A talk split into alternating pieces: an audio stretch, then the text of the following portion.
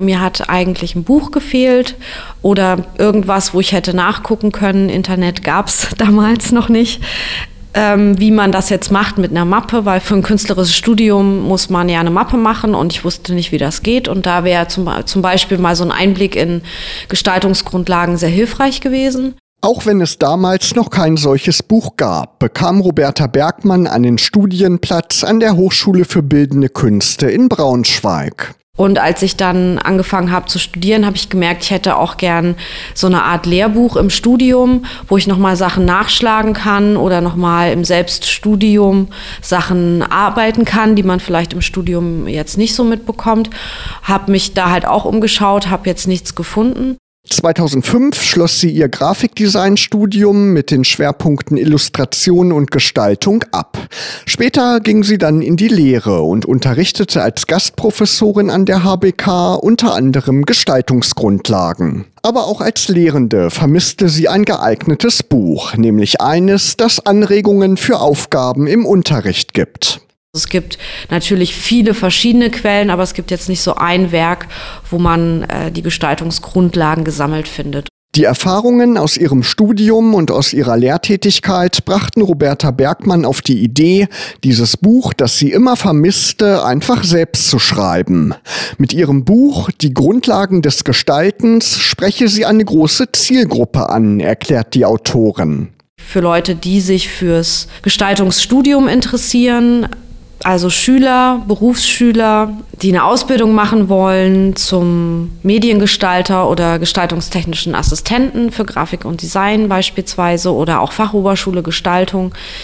Für die ist das Buch auch sehr hilfreich und dann eben die andere Seite der Lehrenden, die ihren Unterricht ausstatten wollen oder die ähm, für ihren Unterricht noch Aufgaben suchen.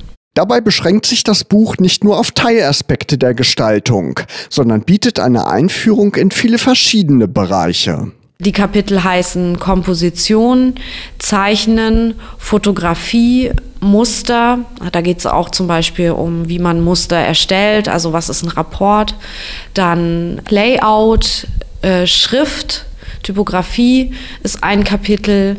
Corporate Design, also alles, was sich mit äh, der, der Marke, dem Brand oder dem Zeichen beschäftigt. Das Buch umfasst insgesamt 50 praktische Aufgaben, die Bergmann in ihrem Unterricht bereits selbst gestellt hat. Deshalb umfasst das Buch auch insgesamt über äh, 100 verschiedene studentische Arbeiten. Also das Buch hat über 700 Abbildungen und ähm, die meisten Abbildungen sind tatsächlich von Studierenden, äh, die ich selber betreut habe.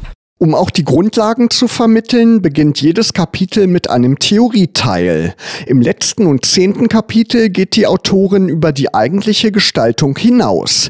Darin geht es um grundlegende Methoden, die für die gestalterische Arbeit hilfreich sind weil mir auch aufgefallen ist, dass man im Studium relativ wenig methodisch arbeitet, beziehungsweise das eher so Pi mal Daumen macht, aber es keine richtige Methodenlehre gibt.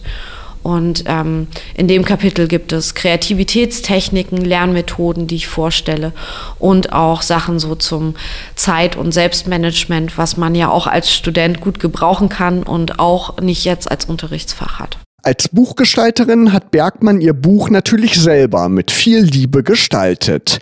Durch die besondere Aufmachung mit den abgerundeten Ecken und dem bedruckten Buchschnitt nimmt man das Buch gerne in die Hand. Buchgestaltung macht Roberta Bergmann schon immer am liebsten. Noch dazu gehöre ich ja zu Tatendrang Design und wir sind ja bekannt für unsere Illustrationen. Also ich arbeite ja auch für Verlage als freiberufliche Illustratorin und von daher sind so das Zeichnen und die Buchgestaltung oder Layouten, das ist so mein äh, Steckenpferd oder das, was ich jetzt aus diesem Bereich Gestaltungsgrundlagen am meisten mag, wenn man so will, oder am besten kann. Also ich bin ja, ich kann ja auch nicht alles gleich gut können. Das kann wahrscheinlich niemand und genau, muss auch niemand können, aber man kann ja wissen, wo es steht und dann kann man sich ja belesen.